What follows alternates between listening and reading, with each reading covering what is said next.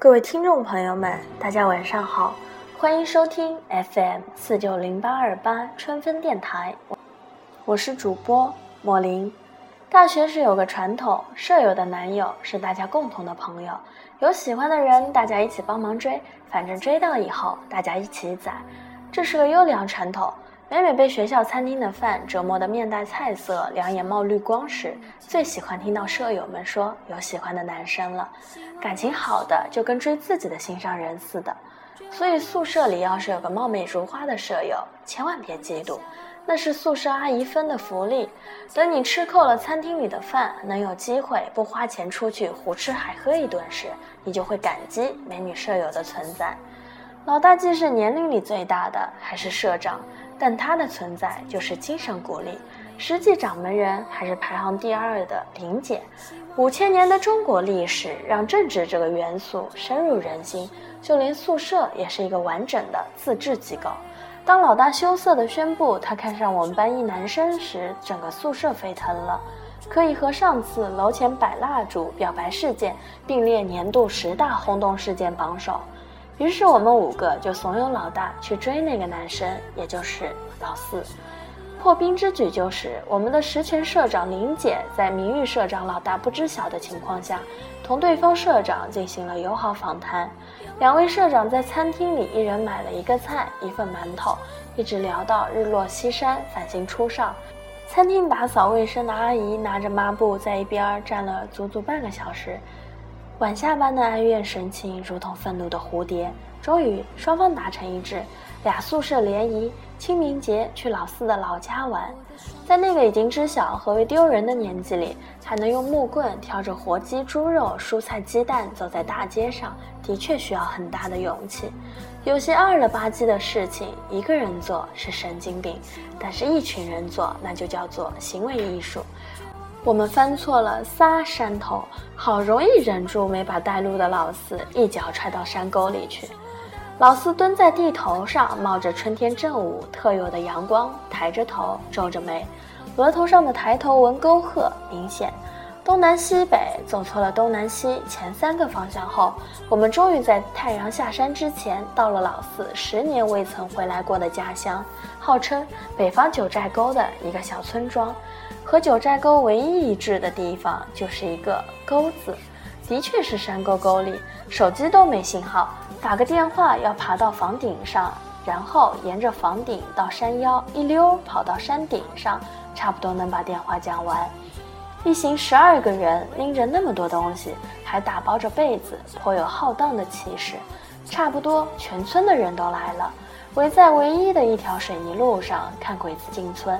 老四跟金榜题名、衣锦还乡似的走在最前面，满脸喜气。最后，村长夫人还从家里拿来了吃的、喝的送过来。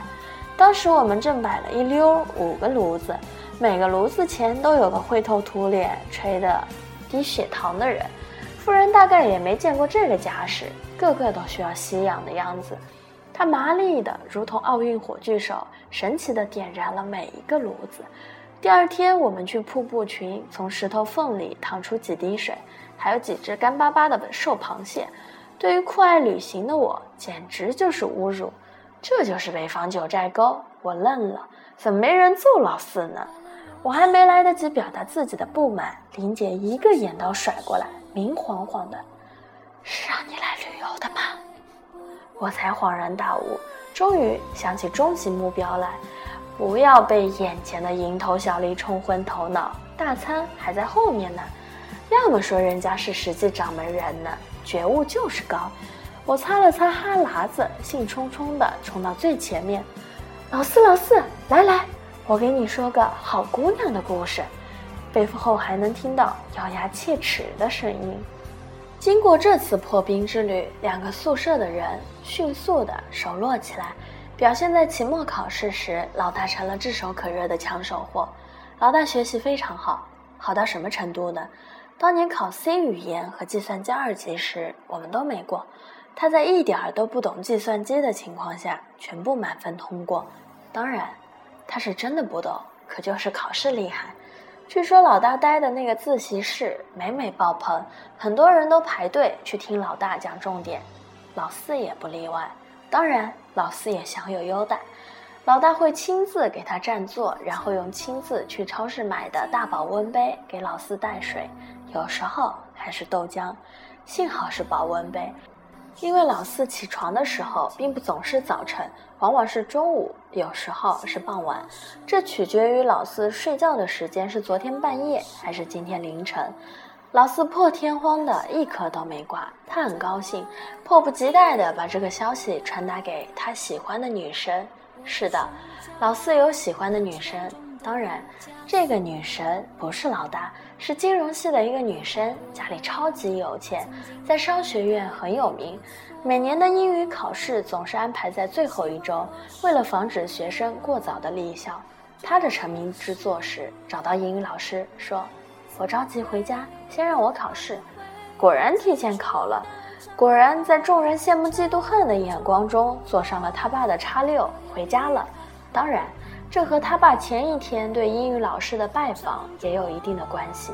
所以，这样一个白富美，对于连学费都要自己打工赚的老大来说，是巨大的威胁。我遗憾的同时，也觉得知己知彼，百战不殆。下次喜欢人，一定要先打听对方有没有女神，整个餐厅也就豆浆好喝点儿。老大那么抠的人，居然买了保温杯，居然免费给老四提供了半年的豆浆。果然，爱情让人的智商下降。老大对老四的心意就这样打了豆浆漂。老大把保温杯用高于原价十块钱的价格卖给了一个学妹，一脸肉疼的样子。老大从暗恋到失恋的过程，我们饱受摧残，天天晚上听他唉声叹气、寻死觅活的。重点是这些老四都不知道，他照样是在学期末的时候想起老大大咧咧的套题，不考试的时候就沉浸在他的女神不理他，他很受伤的痛苦中，所以他也在宿舍里寻死觅活、唉声叹气的。其实老四家也挺有钱的，不过和女神一比，他家顶多算个宝马迷你，可女神家是叉六，还是配置最高的。老大到底是勇敢了一次，瞅了个生日的机会，委婉的表白了。结果老四语文打小不好，第一遍的时候没听明白老大念的那首诗是什么意思。老大念第二遍的时候，老四已经笑抽了。老四笑得很突然，笑起来穿透力很强。他社长一不留神没堵住他的嘴，隔壁都来敲门了。老四没有嘲笑老大的意思，他是真的没听懂。而且他觉得老大不适合念诗，念诗这种活动跟老大的确不大沾边，更何况老四直到最后也不知道那首诗是念给他听的。真不巧，老大精心安排的这个日子正好是我的生日，四个字迎面扑来，无妄之灾。毕业那段时间，老四也筹好了良辰吉日，甚至。专门去换了个吉利点的手机号，去跟他的女神表白了。老四好歹还知道老大的存在呢，好歹还能一起出去玩玩。女神压根儿不知道老四是谁，女神身后还跟了一大串不知何方神圣的仰慕者呢。老四顶多算是这串蚱蜢中的一个，假之蜜糖，乙之砒霜。得知这个消息后，老大心疼了很久，也默默的兴奋了一段时光，直到后来。老大的热情终于又回转到无穷无尽、无病呻吟的韩剧中和无所不用其极的赚钱上面，我们才亲近了。在饥饿的人面前，面包是最重要的，感情永远靠边站。毕业清校的前一天晚上，俩宿舍十三个人拽着被单、床垫去了网球场，喝酒、唱歌、聊天、狂吼。天亮就要出发，各奔东西，甚至此生不复相见。我们也渴望所有的爱恨情仇一笑而过。老四带来了他的铁哥们儿橡皮同学。橡皮同学是个痴狂的人，他狂迷旅行。过了今天没有明天，说不定哪天就把小命交给了某个不为人知的地方。离别愁绪，再加上橡皮同学摇曳的生命，让老四。这个不懂诗歌却多愁善感的汉子几乎嚎啕大哭，尤其是在喝了三杯啤酒之后，嚎啕变成了撕心裂肺。他不要脸地抱住橡皮同学的时候，我正在听橡皮讲去年今日他是如何在摔断腿的情况下，从刚刚跳下来的山洞里爬出来，不吃不喝一天一夜。橡皮同学讲得正欢，老四一个熊抱被橡皮一个老拳捅得老远，老四很委屈，一下子抱住了我，又一轮嚎啕大哭。我用脚踹了三下，才把他踹到一边。又跟橡皮聊他摔断的腿，老四在一边嘤嘤的哭，没理他。聚会闹到了十二点多，终于惊动了辅导员。他带着三个人来到操场上。他是明智的，穷途末路的歹徒，毒瘾发作的瘾君子，以及明天就要离校的毕业生，并称为三大穷凶恶极的歹徒。能躲多远就躲多远，惹不起还是躲得起的。我三分之二断片，剩下的都是三分之三断片，还有三分之五的。趁着舌头还听使唤，我赶紧解释，有点低声下气。谁也不想背个处分，离校不是？老四是唯一一个三分之五断片儿的。只见他一个箭步上前，一个巴掌拍在我肩膀上，吼了一声：“谁敢欺负你呢？谁啊？”这一巴掌拍下去，我只记得以后很长时间，我喘气的时候都能感到身体的共鸣。清醒来的时候，我躺在宿舍床上，抱着橡皮同学一千多块钱买来的露营帐篷，完全不知道发生了什么事儿。老大阴森森地说了一句：“不错，有人给你出头，还有人给你送东西。”林姐从头到尾都没有理我。进出门的时候摔得震天响，窗户上哗哗落灰尘。夜里三点四十，橡皮同学坐上了去云南的火车，他露营的帐篷就这样被我耍赖皮留下了。据说他就带了一把瑞士军刀，连个包都没带。我是后来知道的，那把瑞士军刀作为管制刀具被乘警扣下，橡皮同学几乎一穷二白地踏上了整个旅程。我没能见他最后一面，老四醉得跟狗似的，没去送他。风萧萧兮易水寒的感觉。夜里三点半的火车站台应该很安静吧？夏季没有落叶，晚风卷起了谁的头发？我走的时候也挺凄凉的，没有一个人来送。临走之前，林姐当众宣布了我的恶行：学经济的还能动用法律术语，罪名是勾引老大喜欢的男生。我当场就把搜罗了一个毕业季的一百多个漂亮的晾衣架子重重的摔在地上。靠，老四那样的白送我三个我也不稀罕要。我拖着重重的行李，其他五个人也没有要送我的意思。倒是隔壁舍友看不下去了，接过我的背包，一句话没说，送我到了车站。朝夕相处四年，终成陌路，这也不失为一个好的结局。我以为我不会再来这个城市了，没想到在家待业半个多月以后，我就结束了美虫的生涯，重新回来开始工作。隔壁舍友送我的那个女生也留在了这里，我们成为很要好的朋友，逛街、吃饭、聊天，仿佛不记得当初发生的事情。老四本来就是当地人，他粗犷的外表下有一颗眷恋家的心。所以理所应当的也在这里买了房子，谈了个比他大三岁、非常恨嫁的女朋友。记得有一次《霍比特人一》刚上映，我就得到了高清资源。老四正在满地打滚的念叨着他女朋友约他去看电影，我顺口说了一句：“我这里有高清版的，你看吗？”于是他兴高采烈地拿着 U 盘跟我跑了几十里路，跑到我家。我就可以跟他讲电影了，不用去电影院了。他喜滋滋地说：“我突然就想起当年老大念诗的事情。老四太不解风情了，任何浪漫的举动到他这儿都会是个死胡同。念诗、看电影，呵呵，老四这个傻叉也就适合喝咖啡、放香菜、吃蛋糕、就大蒜。我有些释然，我的释然来自于。”当初并不是我横刀夺爱让老大失去了老四，也来源于老四真的是个傻叉，没有心眼儿的小孩一个。老四还是和这个比他大三岁的护士结了婚。结婚前一天我去了，老四买的那个房子很远，打车来回要一百多。我让老四给报销车费时，知晓了真相。老四就是为了防止我们这群光棍去蹭饭吃。他结婚当天，我没请下假来，没去成。当得知橡皮同学流浪两年以后专门回来参加老四婚礼的时候，我几乎没有力气去移动鼠标，看着闪烁的光标呆坐了一下午。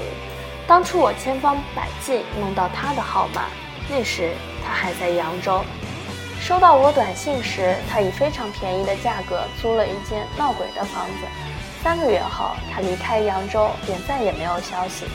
下了班，我打车去老四家里，橡皮同学已经走了，刚走，五点半的火车去西安。他留下了一把瑞士小刀，说是不等我了，先走了。我赶了四十分钟的路，还是没能追上他的步伐。上一次我拿走了他的帐篷，这一次他留下了他的小刀。下一次我们能否见面？生活很和蔼，为了不让我空等，提前结束了橡皮同学的生命。从山上摔断腿，一天不用吃喝的橡皮同学，竟死于黄土高原上一种让人发痒的小草。小草本身毒性不大。抹点欢油就好了。他借宿的那个老爷爷家有着上好的欢油，可惜橡皮同学既对小草过敏，还对欢油过敏，于是他死于痒痒，真好玩。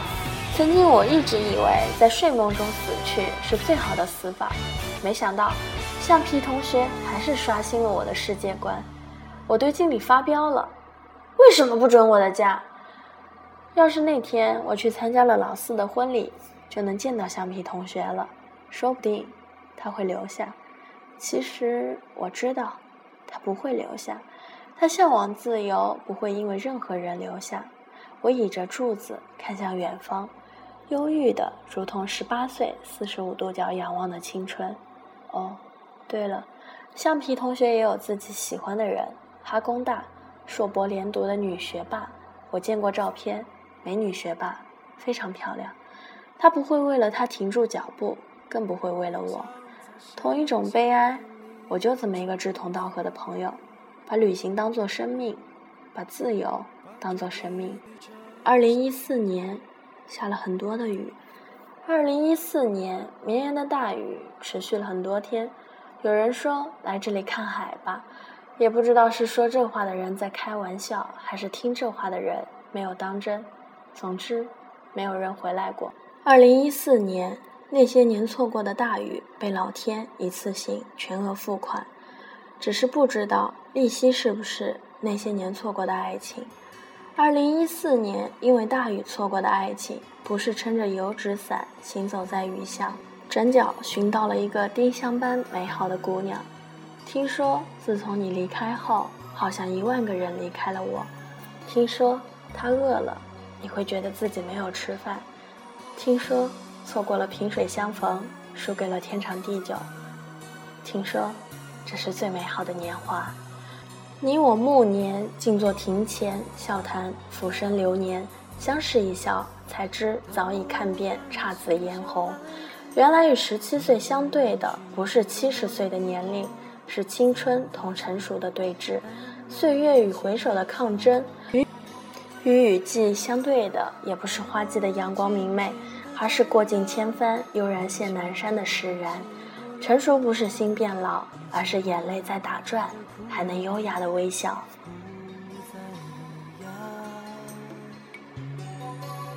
什么样的心情？什么样的年纪？什么样的话语？什么样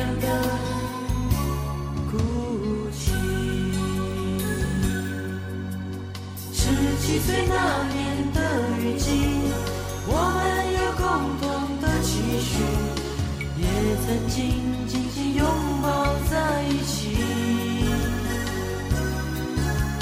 十七岁那年的雨季，回忆起童年的点点滴滴，却发现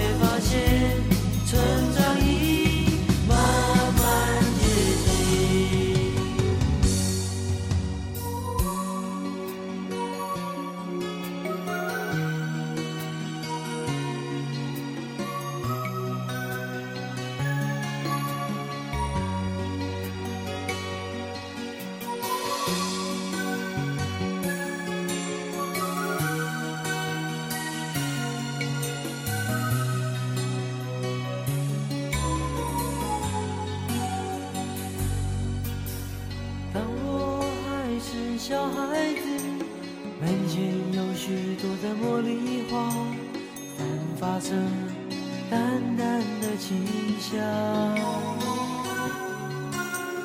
当我渐渐的长大，门前的那些茉莉花已经慢慢的枯萎，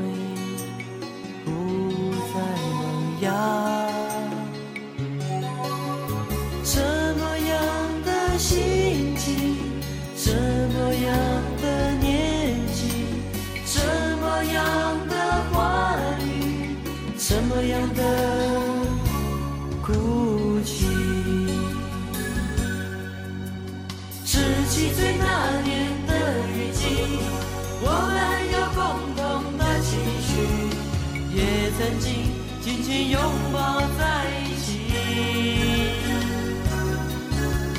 十七岁那年的雨季，回忆起童年的点点滴滴，却发现成长已慢慢接近。十七岁那年的雨季，我们